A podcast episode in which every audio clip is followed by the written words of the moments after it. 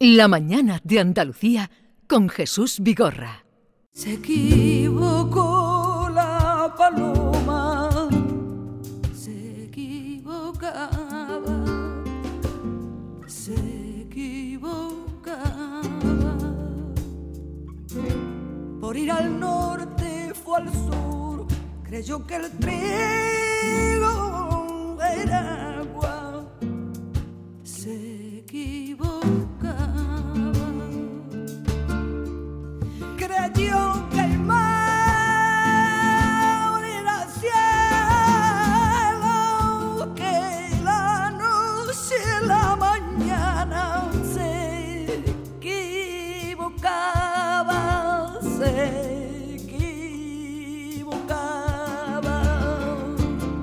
María Asunción Mateo, viuda de Rafael Alberti, llevaba 23 años en silencio. Muchos le decían que tenía que escribir lo que vivió durante tanto tiempo junto a uno de los mayores exponentes de la literatura española del siglo XX. Ella se negaba siempre, se negó, aguantando a la vez las críticas que antiguos, supuestos amigos de Alberti vertieron una y otra vez contra su persona. Hasta que un 2 de junio del año 2021, María Asunción redescubrió una carta escrita por el poeta Rafael Alberti. En ella Alberti expresaba su deseo, o un deseo. Quería que María Asunción fuera la encargada de escribir sus memorias íntimas. La última esposa del literato se apresuró en cumplir su petición, recogida ahora en un libro que apareció eh, a principios de este verano, Mi vida con Alberti, para algo llegaste Altair. Altair era el seudónimo que usaba Rafael para referirse a un amor urgente y auténtico de nombre María Asunción Mateo. Una estrella que ha callado durante mucho tiempo, eso significa Altair, y que ha dejado por escrito todo el archivo que guardaba en su cabeza, pero sobre todo en su corazón. María Asunción Mateo, buenos días. Hola, buenos días. Eh, eh, ¿Qué tal está? Bueno, un poquito resfriada, pero es lo normal por el tiempo. Lo lamento porque la voz me queda un poco, un poco quebrada. Al Jorge Manrique. Pero la escuchamos. De pie quebrado. La escuchamos perfectamente. Bueno, como decía, usted nunca respondió. eh, ¿Por qué cayó tanto tiempo? Respondió a esas críticas que vertieron contra usted. ¿Por qué cayó tanto tiempo? Bueno, es que es muy difícil enfrentarse a un aparato eh, tan grande, ¿no? Como significaba el, el país, la SER y un grupo de, de, personas y de empresas que no dejaban publicar otra cosa que no fuera lo que ellos quisieran. Entonces yo me podía quejar, digamos, eh, entre amigos, entre gente conocida, pero realmente eh, lo que contaba el país sentaba cátedra. Y, eso es lo que lo que había que creer y se contagió toda la prensa, pero sin diferencias políticas, ¿eh? O sea, prensa de derechas, de izquierdas y de y del centro. O sea que la figura de Rafael tampoco fue eh, defendida por la gente de, de su partido, el que siempre dijo que su corazón seguía siendo comunista, ¿no? Mm. Y, se ha quedado usted, después han pasado unos meses desde que eh, apareció el libro, este libro publicado en Berenice, ¿se ha quedado usted más eh, tranquila o qué sensación tiene después de, de escribir este libro que es de amor? Es un libro de amor, pero también un ajuste de cuentas. Bueno, es fundamentalmente un libro de amor a un hombre, de amor a su obra, de amor a la cultura de ese momento. La verdad es que mm, le podría decir que me he quedado tranquila. Bueno, pues sí, me he quedado tranquila, pero sobre todo lo que estoy es sorprendida, pero pero no se lo puedo imaginar hasta qué extremo.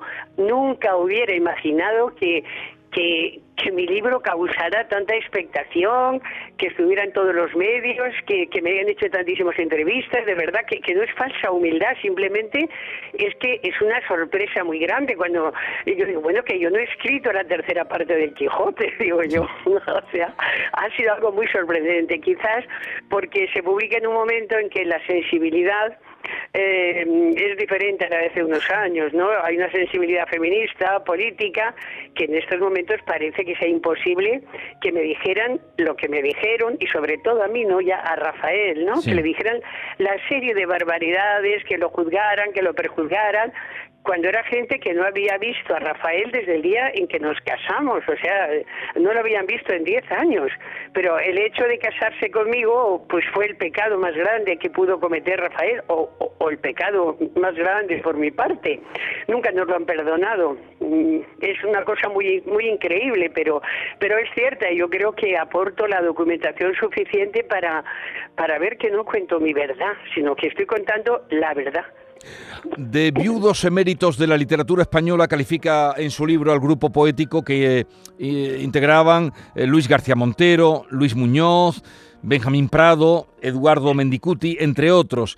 Emprendieron contra usted una campaña difamatoria, lo ha dicho cuando se casa con Rafael Alberti. ¿Qué es lo más grave que dijeron de usted o lo que más le dolió, María Asunción? Realmente lo que más me ha dolido ha sido lo que han dicho sobre Rafael, porque al fin y al cabo yo no voy a pasar a la historia de la literatura. O sea, yo soy la persona mm, que amó y acompañó a Rafael durante un periodo de su vida. Pero el que pasa y que trasciende en la historia literaria, política, social de este país es Rafael y no se puede consentir la sarta de mentiras que dijeron, ¿no? O sea que a partir de que nos casamos, Rafael había perdido toda la lucidez. O sea, algo totalmente absurdo porque a la vez que eso se decía en determinada prensa, en la página de al lado hablaba de los recitales de Rafael con Paco Ibáñez en París o eh, recitales en solitario en Chile, en Cuba, en México, pero daba igual, o sea, la verdad estaba en una página y la tremenda mentira en la otra. Pero era más fácil elegir por, por la mentira. Es que, hombre, que una mujer de 42 años, una profesora de un instituto, cualquiera, una, una más, ¿no? Se casara con el poeta del 27, bueno, eso era imperdonable, ¿no? O sea, eso era, era un pecado muy grande. Es muy difícil de entender, yo lo sé, pero me ha pasado a mí y lo he vivido pues muy mal. Tanto mis hijos como yo lo hemos vivido muy mal. Y sobre todo lo más doloroso es que si esa gente se pasa el día diciendo que eran amigos de Rafael, que Rafael era su maestro, mm, ¿cómo lo han demostrado? Porque aunque todo lo que hubiesen contado hubiera sido verdad, si Rafael hubiera sido feliz, pues era válido, ¿no crees? O sea, eh, eso era una forma de, de, quererlo. Rafael siempre dijo una frase que, que yo la llevo siempre al frente que es, que es un carné de partido, no es un carné de conducta. Y me parece ejemplar la frase porque es la frase que él mantuvo viva en su vida y en la vida de, junto a María Teresa. Los dos fueron dos personajes literarios, políticos, fueron ejemplares para, para la historia de nuestro país. Un carnet de partido no es un carnet de conducta. De las muchas personas con las que usted tuvo relación mientras vivía Rafael Alberti, ¿alguien salió en su defensa? Sí, la gente de alrededor, como veía que todo eso era mentira, pues tampoco, eh, tampoco decía, oye, esta gente, pero ¿qué, ¿qué, sabrán? ¿Qué envidia y tal? Pero, mm, pues sí, toda la gente que vino invitada a la fundación, invitada a casa, desde Saramago, a Benedetti, a Paco Idáñez, a, Berlanga, a María Pladera, gente de todos eh, los estratos y, y profesiones. Pues claro, lo que pasa es que tampoco se dedicaban, eh, como podía hacer yo, a ir mm, buscando o archivando todo aquello que se decía de mí. Podían leer algo, pero pero no, no le daban importancia. Jamás pensaron que, que tuviera mayor trascendencia, porque realmente cuando se desencadenó todo, fue cuando murió Rafael. Mientras él vivió, pues todos eran buenas caras. Eh, yo no sé cómo les caería, pero yo jamás discutí con ellos. Nunca, nunca tuvimos un enfrentamiento. Pero claro, eh, me hacían buena cara porque pensaban, bueno, esta vive en Valencia, eh, porque nosotros fuimos novios, novios ocho años. Entonces yo estaba en Valencia trabajando en un instituto, de vez en cuando iba a Madrid, Rafael venía a verme a Valencia. Pero así yo no era un peligro porque era una novia de ida y vuelta, ¿no? Como, como la película que ya. Entonces eso cuando ya se formalizó la relación, cuando nos casamos sin pedir permiso a nadie, que este mismo señor García Montero contó que lo llamó un periodista y le, dijo, le preguntaron, ¿es cierto que Alberti se casa? Y dijo, no, si Alberti se casara, hay una única persona en el mundo que lo sabría mejor que nadie. Esa persona soy yo. Y 48 horas después, Alberti se casó con esa profesora de un instituto de Valencia. También le dolió que el colectivo feminista, tan sensible con los agravios a algunas mujeres, dijera algo sobre los ataques que usted estaba recibiendo, porque fueron eh, públicos, se, se, dijeron y todos lo, lo veíamos y sabíamos y se, se, han seguido diciendo hasta el día de la publicación del Eso, libro. hasta que ha aparecido el libro, porque claro, usted ahí da un repaso. ya han callado, ya no, no sé por qué ahora no hablan, no sé. No, no me defendió ningún colectivo feminista, no, no, no.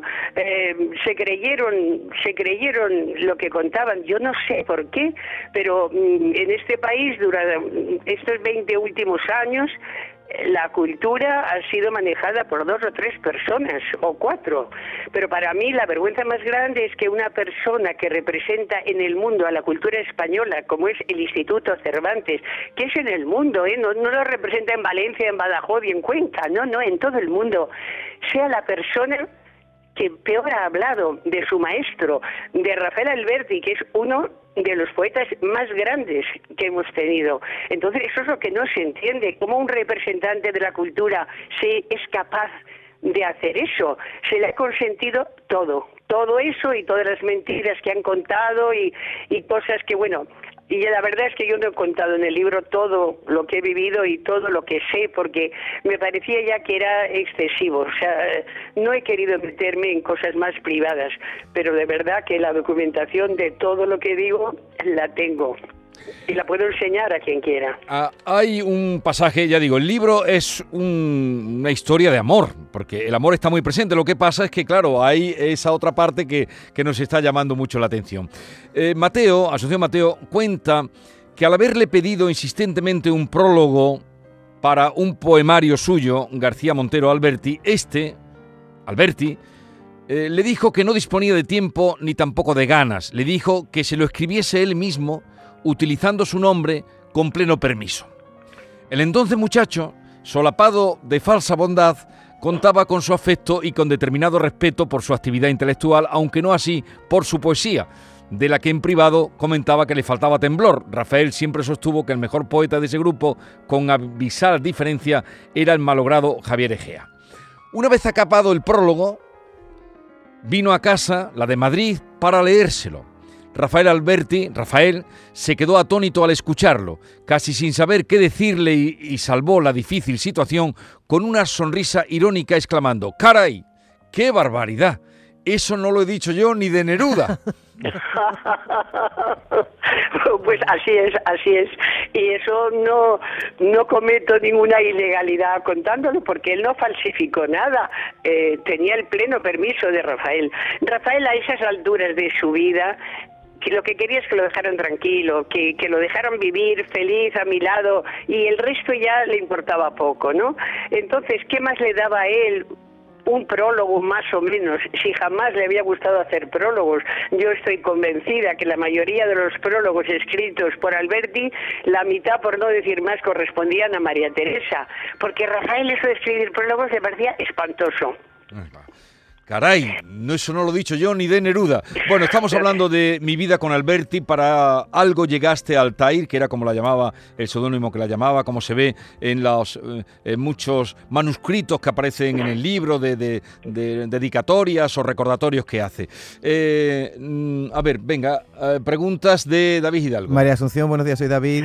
Hola, buenos días. ¿Qué tal, David? Como mi hijo. Como su hijo, efectivamente. No sé qué habría pasado si no se le llega a caer a usted encima esa carpeta porque no nos habríamos enterado de muchísimas cosas que hemos sabido al leer el libro. A mí me llama la atención, usted se casa en 1990 con Rafael Alberti, él tenía 87 años en ese momento, usted 47, pero previamente habían transcurrido 8 años de clandestinidad prácticamente. Alberti era famosísimo, ganador del premio Cervantes en el año 84 y usted era pues su amor secreto, ¿no? De un genio que iba por la calle y que todo el mundo reconocía. ¿Cómo vivió usted ese, esa etapa? pues la viví con una intensidad y una felicidad intensa. Yo creo que eso lo reflejo bien en el libro, mm. porque fundamentalmente lo que hago es repetirle mi amor a Rafael. Aquello eh, fue difícil, pero también fue divertido, ¿no? Porque era una relación secreta. Eh, los viudos que rodeaban a Rafael pensaban que yo, pues eso, que aparecía de vez en cuando, pero no sabían que cuando iba a Madrid tenía la llave del apartamento de Rafael debajo de una alfombra y ahí yo entraba. Ellos lo acompañaban hasta casa, yo desde la ventana los veía. O sea, era un juego un poco de, adolescentes. Fue una época maravillosa. Eh, no parecía que Rafael tuviera esa edad y, que yo tuviera tampoco la mía, ¿no? Yo creo que cuando mm, se quiere mucho a una persona eh, de la forma en que yo lo quise a él y supongo que aquel me quiso a mí, pues se actúa eh, sin tener en cuenta la edad, se actúa con el corazón eh, y es todo como como algo fresco, algo recién estrenado, porque yo pensaba, pero un hombre que ha vivido tanto, que ha pasado dos guerras mundiales, un exilio de 40 años, el dolor por la pérdida de, de, la cabeza de María Teresa, de su olvido, todo, ¿cómo se puede enamorar con esa con esa frescura, con, con, esa juventud de mí, ¿no? Eso a mí me sorprendía. Y a la vez supongo que a él también le sorprendería, pues, eh, la ilusión que yo tenía hacia él, hacia un hombre de esa edad, que podría haber sido mi padre o no sé si mi abuelo. Pero es que eso no se puede explicar, hay que vivirlo, es una cuestión de, de piel, no, no se puede explicar. O sea, yo ver a Rafael, eh, para mí significaba todo, o sea, no hay palabras. Da un poco hasta de vergüenza contarlo, porque suena a curso ¿no? Pero no, fue un amor de esos que mi hijo dice, ha sido muy afortunada en esta vida, digo yo, con todo lo que me han hecho, y siempre me dice, pero encontrar un amor de esa de esa calidad y tener a una persona a través del tiempo, esté o no esté, eso lo consiguen muy pocos, dice. Y quizá, pues quizá tenga razón. A ver, vea, que también Asunción, ¿qué tal? Soy Beatriz Rodríguez. Em, ha, tenido que disfrutar muchísimo escribiendo este, este libro. Em, la parte amorosa, por supuesto, pero también ajustando cuentas. Yo es que me tengo que ir a, ese tema, sobre todo porque con el paso de los años los valores cambian en las sociedades, igual que ahora pues no está tan mal visto eh, eh, el tema homosexual, sí sigue estando un poquito mal visto esas diferencias de edad tan, tan tremendas, ¿no? Pero hay que tener mucho cuidado con las cosas que se dicen y sobre todo cuando quedan escritas, ¿no? Porque de hecho tú documentas en tu libro eh, algunas palabras, algunas frases. Aquí es donde viene lo de la maldita hemeroteca. Hay algo que tú vinculas que es la inteligencia maquiavélica con la gran torpeza de haberlo dejado por escrito, ¿no? Sí, yo eh, lo que he comentado es que han sido muy inteligentes para hacerme daño y para convencer a, casi toda una sociedad de, lo malvada que yo que yo he sido con Rafael y de lo desgraciado que él fue, ¿no? Lo han conseguido, eh, pero cometieron un fallo muy muy grave, el peor, y es que lo dejaron por escrito.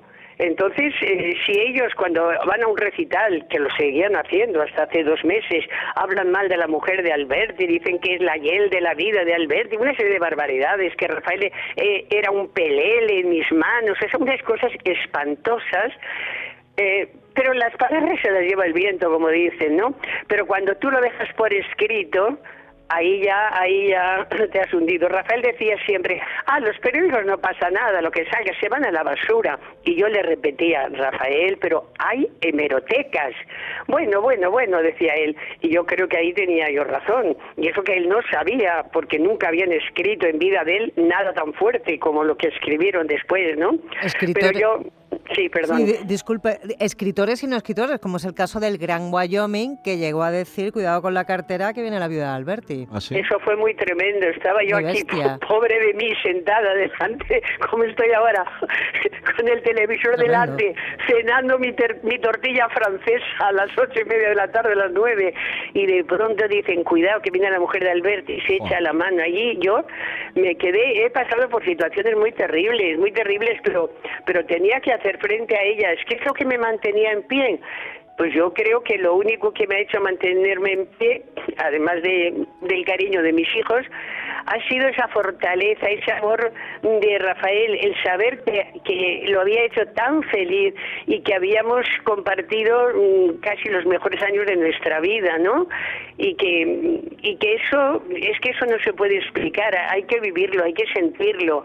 Entonces todo lo demás quedaba pequeño. O sea, ¿por qué he aguantado? No lo sé, pero es que creo que Rafael me estaba repitiendo sus versos, ¿no? Sus versos suyos que me hirieron, me golpearon, hasta me dieron la muerte, pero jamás me doblaron he tenido un ejemplo muy grande en Rafael y él decía, tú eres una muchacha muy fuerte, muchacha, decía con acento gaditano. Bueno, una muchacha. Eh, había otro aspecto que me gustaría tomar, el libro está ahí, pero usted estuvo 17 años trabajando en la Fundación Rafael Alberti, primero dirigiéndola, luego presidiéndola, hasta que ya no pudo más y se retiró. En este momento, luego se convirtió en museo. ¿En qué situación se encuentra ahora mismo lo que era la Fundación Alberti, lo que convirtieron en museo? Bueno, eh, no se hizo ningún cambio ni nada. Museo fue siempre Fundación Museo en el sentido de que siempre pero la donación. Bueno, pues eh, la verdad que yo me marché hace 12 años. Desde que yo me marché, aquello no se ocupó nadie, no se ocupó nadie, ni se pidieron subvenciones ni nada. Desastroso, pero se quedaron las puertas abiertas, la gente entraba, seguía visitando. Eh, y ahora en este momento, pues la Junta de Andalucía eh, va a entrar a formar parte de la fundación y vamos a comenzar una nueva etapa. Yo realmente estaba muy desanimada, no quería, pero pienso que un legado mm, tan importante como el que Rafael Alberti donó, que se privó de haber vivido él y yo y toda mi familia como, vamos, como príncipes, porque todo lo donó a cambio de nada, donó los dibujos de Picasso, de Tapie, 7.500 ejemplares eh, firmados por los poetas y los escritores más famosos, dio a cambio, a cambio de, nada, porque no crean que es que es que me dieron a cambio una casa, no, no, eh, me dieron la opción de vivir en esta casa con Rafael, en la que yo religiosamente pago mi recibo del agua, de luz y de todo, con la pensión de viudedad que tengo por porque yo no tuve seguridad social mientras estuve trabajando allí en la fundación. No cobré, pero tampoco me planteé que tenía que haber pedido seguridad social y me faltaban 17 años cuando me jubilé y no pude cobrar mi pensión porque tenía que pagar una cantidad de dinero que realmente no tenía. Así que ese mito de la mujer de Alberti, ¿qué tal? Por el hecho de ser joven y no pesar 200 kilos, pues ya debo ser millonaria, em, debo haber sido una abusona, debo haber, no sé lo que, lo que montaron ahí. Y la gente se lo creyó. A mí han dicho que voy con un descapotable rojo y tengo un coche de hace 33 años exactamente. El año 90 lo compramos. No sé cómo la ITV me lo deja pasar, porque lo cuido un poco. O sea, todo así, todo así, que esta casa nos la han regalado los portuenses y todo eso, es que no es cierto. ¿Dónde está la documentación? Yo cuando he hablado después de 21 años o 23 años, he sacado documentación y todo lo que dicen, que lo demuestren, porque si no lo demuestran, es que no es cierto. Entonces, es muy triste que yo haya llegado a esta situación y que mm, si Rafael, vamos, si Rafael pudiera levantar la cabeza, mejor no pensar lo que, lo que estaría diciendo. Pero lo importante de ahora es que con la Junta de Andalucía, y con nuevos ánimos vamos a intentar rehacer todo aquello que se quedó por el suelo, porque se quedó todo, no se, quitaron hasta la página web, no había ni fotocopiadora, no había nada, o sea, todo lleno de humedades, una cosa muy tremenda. Fue marcharme de allí y ya no había nadie que pidiera subvenciones, nadie que representara la figura de Alberti, nadie que eh, pudiera interesarse por si algo funcionaba mal, nada, nada. O sea, se quedó y el secretario que se quedó trabajando, Enrique... Sí, Enrique ya ha ganado unas oposiciones de profesor. Sí, le debían casi 100.000 eh, euros, eh, no cobraba, trabajaba. El ayuntamiento un, desastre, se lo ha pagado. el pues ayuntamiento actual ya lo ha pagado porque para eh, el convenio con la Junta de Andalucía, pues el ayuntamiento tiene que estar libre de, todos los gastos y entonces de todas las deudas. Así que yo creo que empezamos una nueva etapa porque ah. la fundación no tiene que ser ni de gente de derechas ni de izquierdas. Rafael se fue con el puño cerrado y, como él dijo, mm, volvió con la mano abierta en señal de concordia. Entonces, eh, la cultura es cultura por encima de todo. Ahora nadie se plantea si Góngora tuvo novia o si fue guapo o fue feo. O sea, necesitamos que lo que vamos vayamos a hacer sea para todos. O sea, que eh, la Junta de Andalucía, sea de derecha, sea de izquierdas, eh, por encima de todo esté la cultura. Ah, y, entonces, y el nombre de Rafael, y el nombre de Rafael Alberti. Pues me, alegro que no lo sabía, que se iba a retomar, me alegro enormemente lo que me dice María Asunción. Así es que estamos ya con tratos con ellos y yo creo que, que están muy por la labor y yo no tenía muchas ganas, pero pienso que que no puedo renunciar a, mirar un poco, a hacer, hacer algún papel ahí, porque es que si no lo hacemos, a ver lo que va a ocurrir que a pues lo mejor los viudos dicen este es el último resquicio que nos queda y, y no voy a consentir que que, vamos, que es un paso más en adelante, ni un centímetro. Hasta aquí hemos llegado. Mi vida con Alberti, para algo llegaste al Tair de María Asunción Mateo. Eh, gracias por atendernos y la encuentro muy bien, ¿eh? hablando con mucha seguridad. El libro ha revelado muchas cosas. Es una historia de amor, ya lo digo, bonita, está contada, pero también eh, ahora ella dice lo que se ha guardado y con papeles. Un saludo, María Asunción, y mucha suerte para la nueva etapa de la Fundación Rafael Alberti. Pues yo le mando un abrazo y sigo escuchando Canal Sur todos los días de aquí desde el puerto de Santa María. Gracias, un abrazo, adiós. Un abrazo, adiós.